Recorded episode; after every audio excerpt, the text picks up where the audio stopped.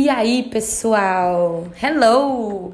Bem-vindos a mais um episódio do Meraki. E a gente vai começar agora uma série nova. Eu tenho aqui nas minhas mãos o livro Entendes o que lês.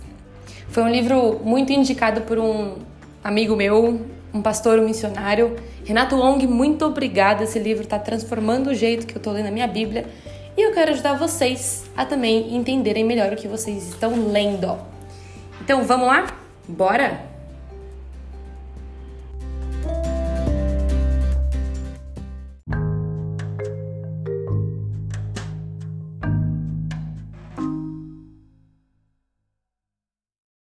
Ah, você não precisa interpretar a Bíblia. Apenas leia e faça o que ela diz. Quem nunca ouviu isso? E é muito comum a gente encontrar pessoas que defendam essa ideia com bastante convicção. Em geral, essa ideia reflete um protesto do leigo contra o especialista, né? O estudioso, o pastor, o professor da escola bíblica dominical, que a partir do recurso da interpretação parece que priva as pessoas comuns de entenderem a Bíblia, né?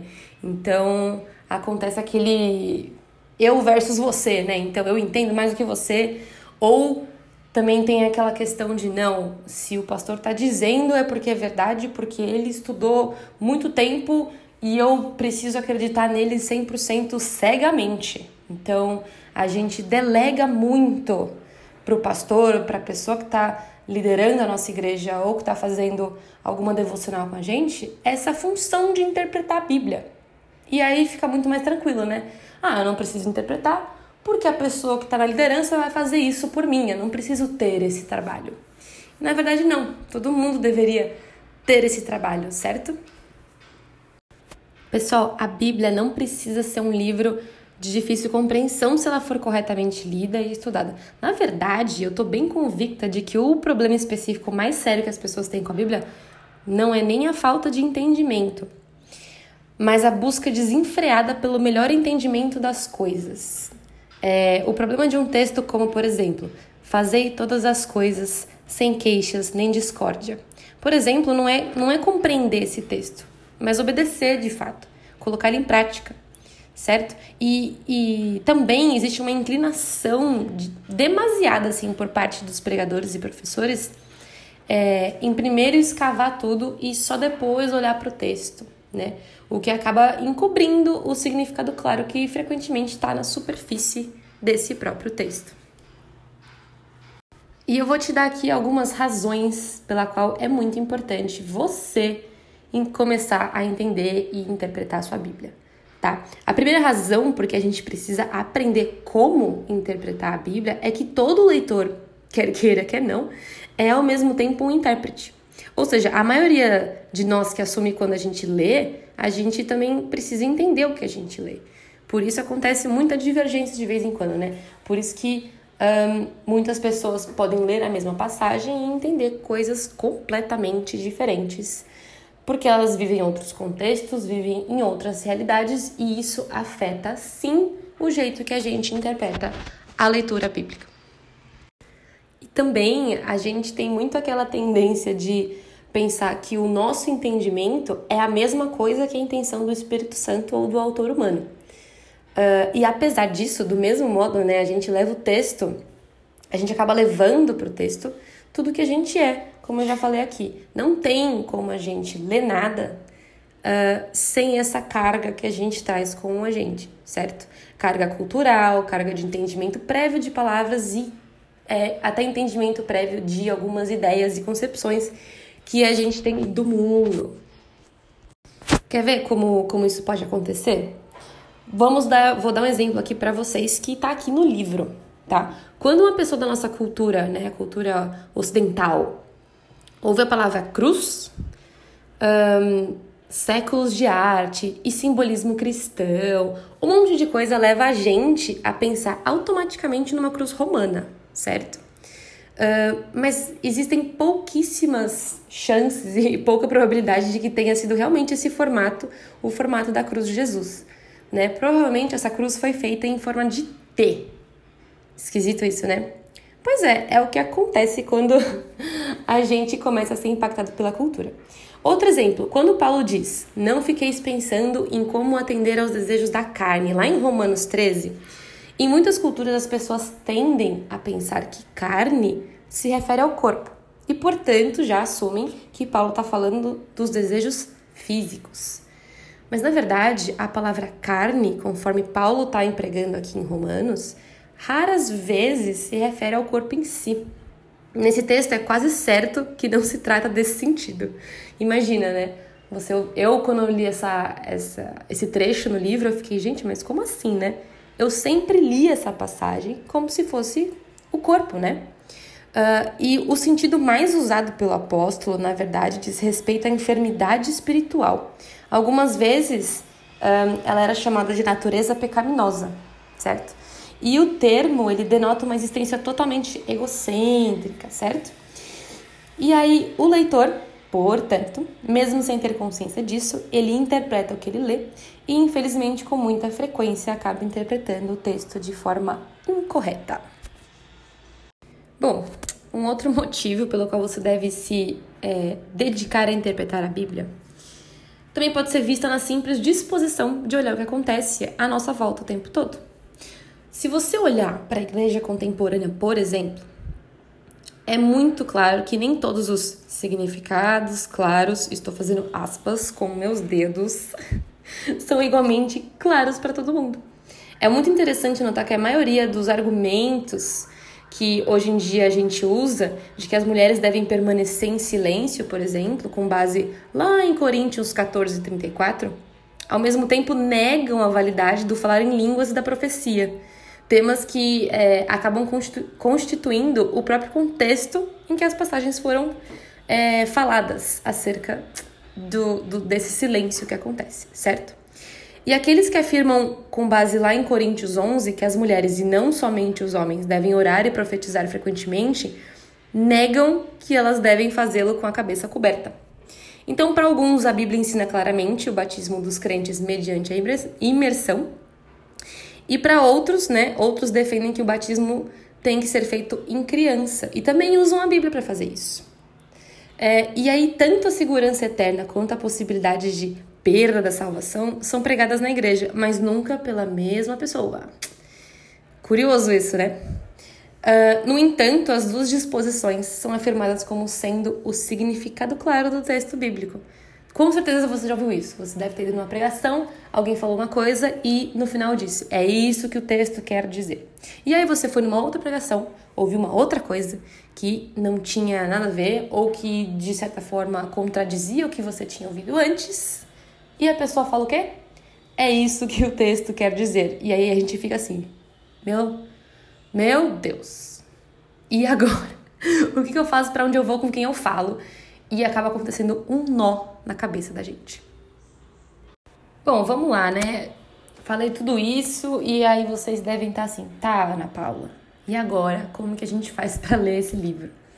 Bom, a tarefa de interpretar a Bíblia envolve o estudante, o leitor, professor, enfim, quem quer que seja, em dois níveis, tá? Em primeiro lugar, é preciso escutar a palavra que eles ouviram lá atrás. E você tem que procurar entender o que foi dito para eles lá antigamente. Esse exercício de entender o que foi dito lá atrás se chama exegese, certo? É um nome difícil para uma tarefa que é difícil também, mas eu, eu consegui esmiuçar aí para vocês para ficar um pouco mais fácil. Feito isso, você procurou entender o que foi dito lá atrás para eles naquela época, olhou o contexto, olhou tudo? você vai fazer a segunda tarefa, que é o quê? Aprender a ouvir essa mesma palavra aqui e atualmente, certo? Você precisa trazer essa palavra para o seu contexto, para a sua história, não mudar a palavra. Você não, não muda a palavra. Você precisa entender o que ela significa para você aqui e agora, certo? Isso se chama hermenêutica. E aí eu vou falar um pouquinho para vocês agora, um pouco mais é, específico o que, que é essa tal de exegese.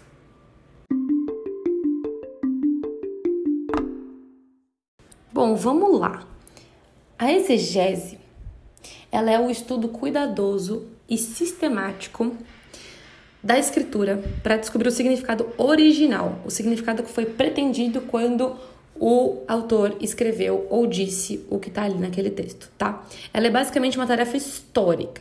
É uma tentativa de escutar a palavra do mesmo jeito que os destinatários originais devem ter escutado, certo? E descobrir qual foi a intenção original daquela palavra bíblica.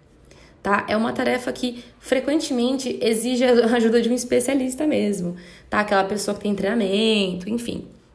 Mas, no entanto, não é preciso ser um especialista para fazer uma boa exegese, tá? Se você quiser ajuda aí de alguém, legal, mas saiba que você não precisa ser faixa preta para entender o que está acontecendo ali, tá bom?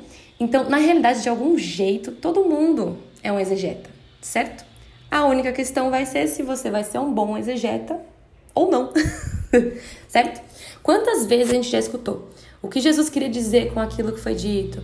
Naquele tempo, quais eram os costumes? Essas são expressões exegéticas que são empregadas frequentemente para explicar a diferença entre eles e a gente, certo?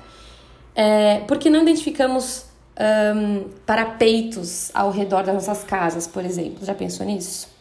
Ou para dar uma razão do nosso uso de um texto de uma maneira nova ou diferente?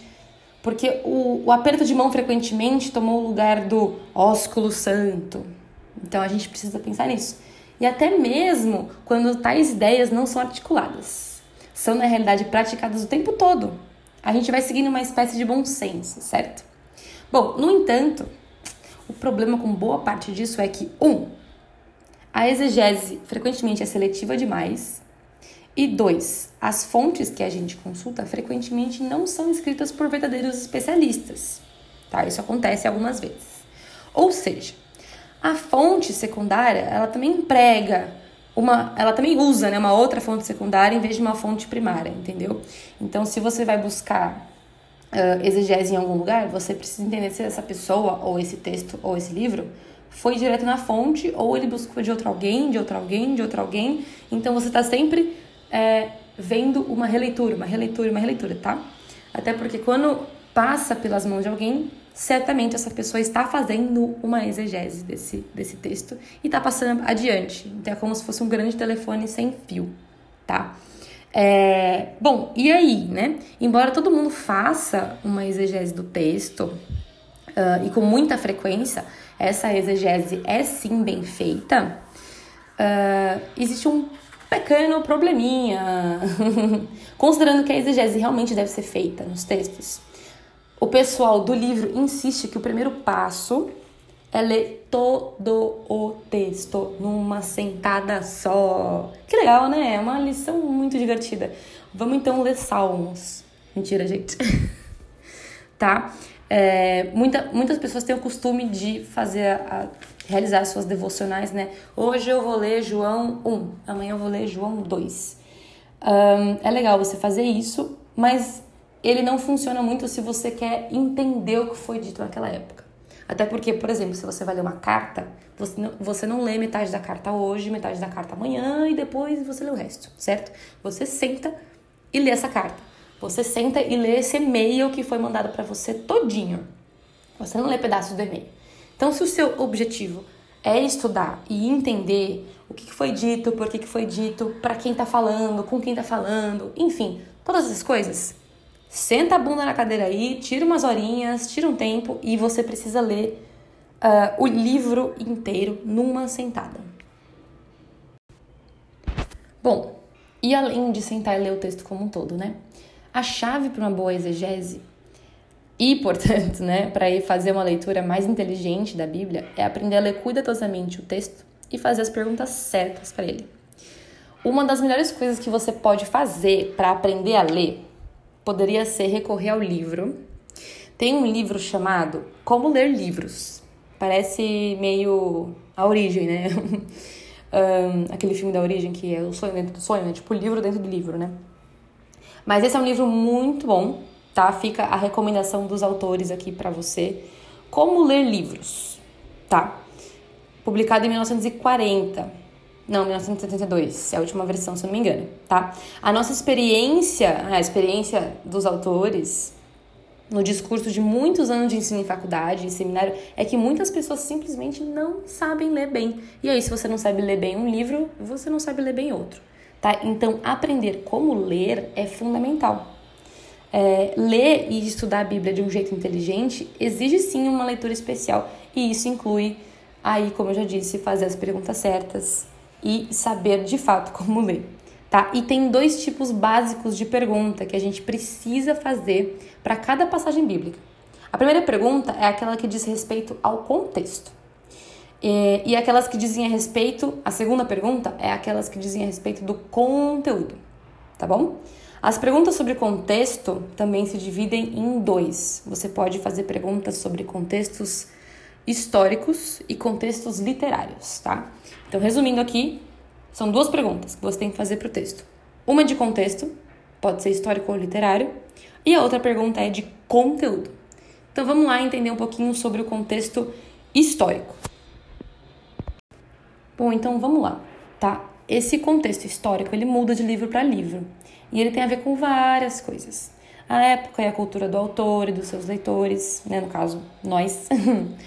Ou seja, fator geográfico, topográfico, político, tudo que for relevante né, pro, pro autor. Um, pode ser a ocasião um livro, uma carta, um salmo, um oráculo, enfim. Tem outros N gêneros que a gente pode é, identificar e são importantes que a gente identifique isso antes de ler, tá? Um, realmente tem uma grande diferença na compreensão do texto quando você tem conhecimento do, do pano de fundo de Amós, por exemplo, Oséias ou Isaías quando se sabe que Ageu profetizou depois do exílio. E quando se conheceram, quando a gente conhece né, as expectativas messiânicas de Israel, quando João Batista e Jesus apareceram no cenário. Ou ainda quando, quando é, se compreende de fato as diferenças entre a cidade de Corinto e Filipe. E como essas diferenças afetam a igreja em cada uma dessas cidades. Tá? A nossa leitura da, das parábolas de Jesus é geralmente reforçada quando a gente tem conhecimento dos costumes dos dias de Jesus. Tá? De fato, faz diferença saber que, por exemplo, o denário ou centavo, em alguma das traduções, que é oferecido aos trabalhadores lá em Mateus 20, era equivalente ao salário de um dia inteiro. Então, assim, a pessoa que ela foi criada, por exemplo, no oeste norte-americano, tem que tomar cuidado para não pensar nos montes em volta de Jerusalém a partir da sua própria experiência de montanha, né? Uh, e aí, para responder a maior parte dessas perguntas, tem que você vai precisar de alguma ajuda externa, tá? Um, o que você pode usar? Você pode usar um bom dicionário de Bíblia. Tem um que os autores recomendam aqui, que se chama Novo Dicionário da Bíblia, tá? Ele tem quatro volumes, pode te ajudar aí a ter uma interpretação um pouco mais assertiva, tá? Um, mas assim, no entanto, apesar de tudo, né, a questão mais importante do contexto histórico tem sempre a ver com a ocasião e o propósito de cada livro, tá? Quando ele foi escrito. Então, nesse, nesse capítulo que a gente está estudando agora, a gente vai ter uma ideia de tudo o que acontecia em Israel e na igreja, o que, o que, que ocasionou o surgimento da, daquele documento, qual era a situação, a situação do autor, enfim, tudo isso varia de livro para livro, mas a gente já consegue ter um panorama aí, tá? Legal! Então a gente vai agora para o contexto literário. De fato, essa tarefa mais crucial da exegese, mas felizmente, para a alegria de todo mundo, é uma coisa que você pode aprender a fazer bem, sem precisar necessariamente consultar algum especialista. É muito simples. O contexto literário, ele significa basicamente que as palavras só fazem sentido dentro de frases, as frases só fazem sentido é, junto com outras frases que vêm antes ou depois. Então, aquela coisa de você abrir a Bíblia e falar, Deus, fala comigo, e apontar um versículo e falar, eu vou ler este versículo. Você até pode tirar alguma lição desse versículo, mas qual que é o sentido dele? O que, que ele realmente quer dizer? Isso aí vai ficar no ar para você. Uh, a pergunta contextual mais importante que você pode fazer e precisa fazer várias vezes para cada frase, para cada parágrafo que você for ler é: qual que é a razão disso? a gente tem que procurar entender a linha de pensamento do autor. O que, que o autor disse isso? Por que, que ele escreveu isso? Certo? Tendo ensinado a lição, o que, que ele diz em seguida? E por que, que ele diz em seguida? Essa pergunta vai variar de gênero para gênero, mas é sempre uma pergunta crucial. Porque o objetivo da exegese é descobrir o que o autor original pretende. Lembra que a gente falou antes? Então, para fazer bem essa tarefa, a gente precisa, primeiro, né, ter uma tradução boa, uma tradução que reconhece a poesia, reconhece os parágrafos. Isso vai ajudar muito, tá? Uma Bíblia que consegue separar frases e parágrafos. Se você tem, por exemplo, uma Bíblia que ela junta tudo e você não consegue distinguir onde começa um parágrafo e outro, talvez ela não seja a mais indicada para você realizar esse estudo, mas não estou dizendo que ela é inválida para você fazer as suas devocionais e ler os textos, tá bom? Uma das maiores causas da exegese inadequada para os leitores é, é justamente isso: é uma versão que cada versículo foi impresso como se fosse um parágrafo, por exemplo. Então, tem ainda as Bíblias que elas dividem os parágrafos de forma errada. E aí a gente precisa interpretar ou entender ou fazer uma pergunta para aquele parágrafo específico e a gente acaba se embananando aí, tá? Mas assim, acima de tudo, a pessoa. É, a gente tem que aprender a reconhecer as unidades de pensamento, tá? Quer sejam parágrafos, se for uma prosa, uma poesia, quer sejam linhas, quer sejam sessões, enfim, tá? E dá para fazer isso com a ajuda de uma tradução adequada. E a gente vai falar da tradução um pouco mais para frente talvez possa ajudar vocês. Tranquilo? Tranquilo. É... Bom, a segunda maior categoria de perguntas que você pode fazer para qualquer tipo de texto diz respeito ao conteúdo real do autor, tá? E o conteúdo ele tem realmente a ver com o significado da palavra, é, relação gramatical estabelecida na, na frase, escolha do texto original, um, como que os manuscritos se diferem uns dos outros, né? E isso também inclui um, um, número de itens, né? Que a gente já conversou antes, por exemplo, o denário. Então é muito importante você saber o que significa um denário, o que, é um denário, né, para o pessoal daquela época. Ou o que significa uma jornada de um sábado. Você sabe o que, que é? é? Lugar alto, né? Quando a gente lê às vezes, não, no lugar alto. Gente, onde é esse lugar alto? É uma estante? É uma montanha? Afinal de contas, o que é isso? tá? Então é importante, além de tudo, saber esses pequenos significados, porque eles vão trazer muito mais sentido para o texto quando você estiver lendo. E também tem algumas ferramentas que podem ajudar você, né? Ferramentas externas, é, que nem a gente já comentou aqui, que podem ajudar você a fazer uma boa exegese. Essas ferramentas são uma boa tradução, um bom dicionário da Bíblia e bons comentários, tá? Daqui a pouquinho a gente vai falar melhor sobre uma boa tradução. Talvez a gente consiga definir aí algumas traduções que são importantes de você ter em mãos.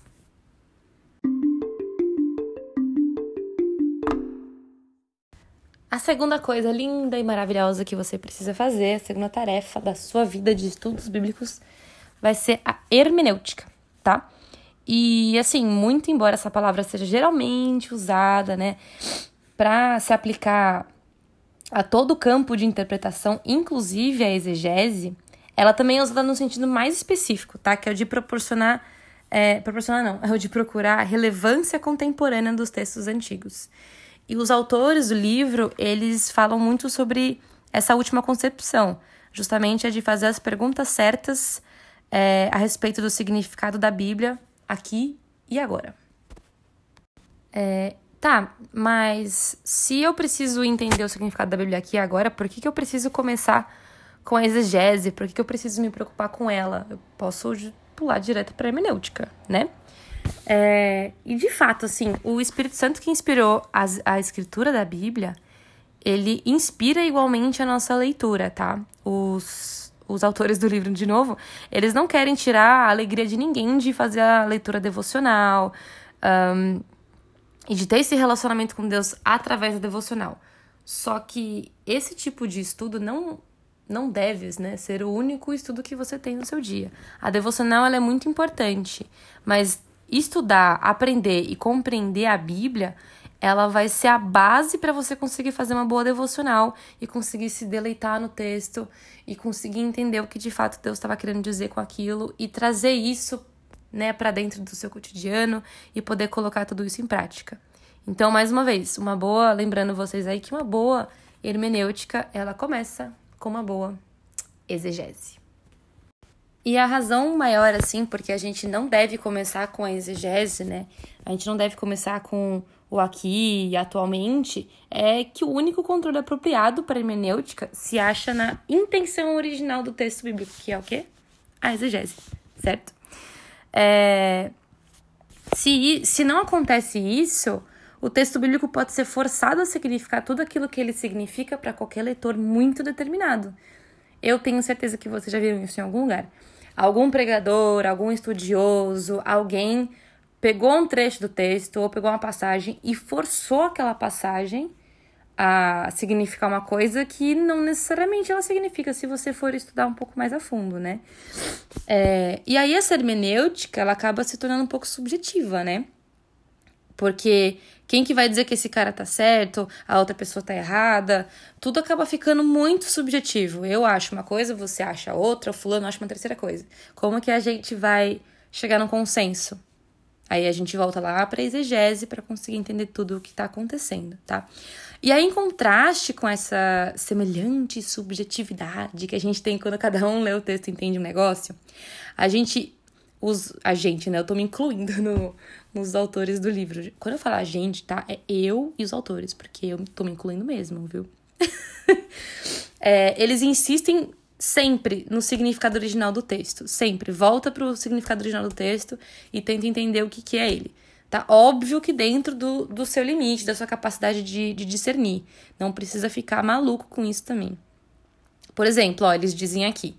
Estamos convictos de que o batismo dos mormons em prol dos mortos, com base em 1 Coríntios 15, ou a rejeição da divindade de Cristo pelas testemunhas de Jeová, ou o uso que os manipuladores de serpente fazem em Marcos 16, ou até a propagação do sonho norte-americano feito pelos evangelistas das, da, da prosperidade, com base em 3 João 2, são todos casos de interpretação inapropriadas. E aí, em cada caso, o erro está na hermenêutica. Exatamente porque a hermenêutica não foi bem controlada é, e bem estabelecida numa boa exegese, entendeu? várias, várias coisas, é, várias vertentes, várias religiões, várias seitas, enfim, a gente pode criar aqui um número de coisas que foram criadas porque as pessoas simplesmente pegaram textos e trouxeram esse texto para o aqui e o agora, sem entender todo um contexto histórico, cultural, enfim, N coisas aí que a gente já falou. Doido, né, meu? E para vocês terem uma ideia do quão longe isso pode ir, se você começar a atribuir significado que não representa a intenção original do texto, é mais ou menos assim, ó. É, se você pegar lá em Juízes 11, 29 e ler, o que, que vai impedir uma pessoa de matar sua filha por causa de um voto impensado, como fez Jefté? Ou quem vai impedir alguém é, de alegar como foi o caso de certo pregador que uma mulher nunca deve usar coque no cabelo porque a Bíblia diz para não fazer isso.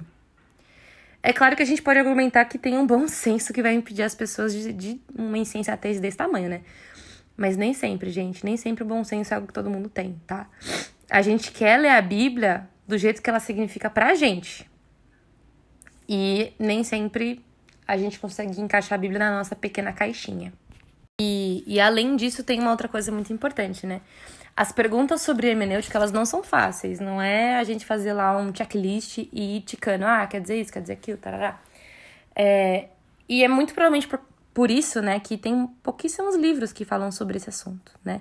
Nem sempre a gente vai concordar sobre essas abordagens, mas é uma área muito crucial e os cristãos precisam, gente, precisam aprender a falar uns com os outros acerca dessas perguntas e principalmente escutar. Uh, a gente está num ambiente, a gente está num mundo, numa. Enfim, né, numa comunidade hoje onde é muito falar, falar, falar e as pessoas têm muito medo de escutar, elas não querem escutar, elas acham que elas precisam se posicionar a todo momento. É importante se posicionar, mas é, escutar também é bom, né, gente? É, e aí, mas assim, ó, no, apesar de tudo isso, tem que ter um tipo de concordância quanto a uma coisa. Muito importante. Se você não anotou nada, anota isso que eu vou te falar.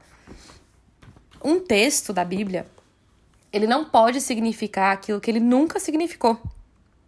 É, ou pensando assim, é, por um lado positivo, né? O significado verdadeiro do texto bíblico pra gente é o que Deus originalmente pretendeu que significasse quando o texto foi falado ou foi escrito pela primeira vez, tá? Esse é o ponto de partida. E aí a gente precisa trabalhar a partir desse ponto de partida para entender o que o texto vai falar pra gente. Mas é muito complicado quando alguém lê uma passagem bíblica e grita, né? Nossa, fiz uma descoberta aqui, olha só. Aqui Deus tá falando isso. Gente, não, não tem como você. Vocês me desculpem, tá? Estudiosos e gênios lindos maravilhosos. Você olhar para um texto e falar assim: caramba, eu consegui entender esse texto e ninguém mais no mundo conseguiu entender esse texto. É um texto de dois mil anos, gente. A gente tem. Temos muitos estudiosos aí é, se debruçando dia e noite sobre esses textos, muitos comentários. Então, né, mais uma vez eu vou reforçar aqui: não tem como o texto significar uma coisa que ele nunca significou antes. É verdade que, que a gente pode ler um texto e ele ter novos significados toda vez que a gente lê. Eu posso ler um texto hoje e ele vai me dizer uma coisa. Eu vou ler o mesmo texto daqui cinco anos, eu vou estar num outro momento de vida, eu vou ter outras perspectivas, o texto vai falar uma outra coisa para mim. Mas isso não quer dizer que ele vai falar uma coisa para mim que ele nunca falou para ninguém. Isso não tem como acontecer. E se isso acontecer, é porque você provavelmente está errado, tá? Desculpa tirar aí a sua alegria. E aí, dito isso, qual que é o nosso grande problema? O nosso grande problema é que a gente não sabe quem é que está falando em nome de Deus, né? O catolicismo romano, é, ele tem menos problemas aqui, né? Eles têm o magistério, que é a autoridade é, com que o, o, ensino oficial da igreja é investido. E ele determina para todos os sentidos mais plenos do texto. Então, eles têm aí essa autoridade que vai falar: olha, a gente estudou, nós sabemos o texto quer dizer isso e todo mundo vai seguir isso que os caras falaram. Os protestantes, eles não têm esse tipo de magistério. E a gente precisa ficar profundamente preocupado sempre que alguém diz que tem um significado mais profundo de um texto que foi dado por Deus, especialmente, adivinha, se o texto nunca significou aquilo que agora ele foi forçado a significar. E é justamente nessas circunstâncias, como eu disse um pouquinho antes, que nascem as seitas, que nascem, não vou falar cultos, né? Mas que nascem as inúmeras, inúmeras, inúmeras heresias, tá? É difícil de determinar uma regra para hermenêutica, é muito difícil. É, mas o que os autores vão oferecer nos próximos capítulos do livro, que a gente vai dar uma olhadinha junto, é algumas diretrizes que podem ajudar você a tornar essa tarefa menos pesarosa, uma tarefa menos cansativa e uma tarefa possível, tá? Não se sinta super incapaz de interpretar o texto, não sinta que você, a partir desse momento, precisa ouvir cegamente tudo que o seu pastor está dizendo. Eu acho que a gente nunca deve ouvir cegamente ninguém, apenas Deus. A gente precisa fechar os olhos e escutar Deus. É, porque pode ser, entendeu? Você não sabe, pode ser que a pessoa tenha cometido algum erro ali em algum momento. Pode ser, pode ser. O que, que garante, certo? É óbvio que se a gente está escutando uma autoridade, certamente essa autoridade tem menos chances de errar, bem menos chances de errar do que você. Por quê? Porque a tarefa da vida dela é se debruçar sobre o texto e entender o texto para justamente tornar essa compreensão mais fácil para você. Por isso que nos cultos e pregações das igrejas, os pastores tentam esmiuçar o texto, tentam mostrar o contexto daquele, daquela passagem, tem toda aquela questão histórica, né? Eu sei que para muita gente é tipo, nossa, que saco, fala logo. É, os presbiterianos gostam de falar em três pontos, né? Três lições para sua vida. Fala logo lá as três lições para minha vida. Cara, que eu não aguento mais. Mas é muito importante. Quando você faz essa, essa boa exegese... Não consigo falar, gente. É muito difícil. Quando você faz essa boa exegese, para fazer a hermenêutica fica um pouco mais fácil. E aí você usa as ferramentas para essa exegese entende melhor tudo que estava acontecendo ali naquela hora, porque é muito engraçado, né? Vou contar uma coisa para vocês. Quando a gente tá andando na rua, a gente pode pescar muitas conversas, né? Às vezes a gente, pe sabe, peca um, peca um, às vezes a gente pesca alguém falando uma coisa e a gente fica pensando, gente, essa frase fora do contexto é tão absurda, é tão absurda, né? É, a gente pode ouvir das, das coisas mais doidas da vida. Eu já ouvi uma mulher falando uma vez que ela ela comeu a carne de algum animal muito aleatório. Eu falei, gente, não é possível que ela comeu isso mesmo. Mas no fim das contas, quando eu fui ouvir na conversa, ela não tava nem falando dela. Ela tava falando de um seriado do Netflix e ela tava parafraseando uma personagem, tipo, nada a ver, sabe? E eu fiquei pensando na minha cabeça, gente, que mulher louca. Ela comeu essa carne desse bicho, e se ela morre? é, e isso pode acontecer muitas vezes, né, com a Bíblia. É, tem um diálogo, existem tipos de texto, existe a prosa, é, existe a narrativa, existe, né, existem os salmos. Então a gente precisa entender co como ler direito cada um né, desses tipos, tipos de texto, tá? É, e aí você pode concordar ou discordar das diretrizes que eu vou ler aqui para você que estão nesse livro, mas elas têm me ajudado muito. Eu tenho conseguido ler a Bíblia de um jeito muito mais fácil e eu espero que seja um jeito muito mais fácil de você ler a sua Bíblia também. Então, se você estiver disposto, se você estiver afim, eu encontro você nos próximos episódios e já vou dar um spoiler aqui. No próximo episódio, a gente vai falar de uma boa tradução. Isso é ótimo, né, gente?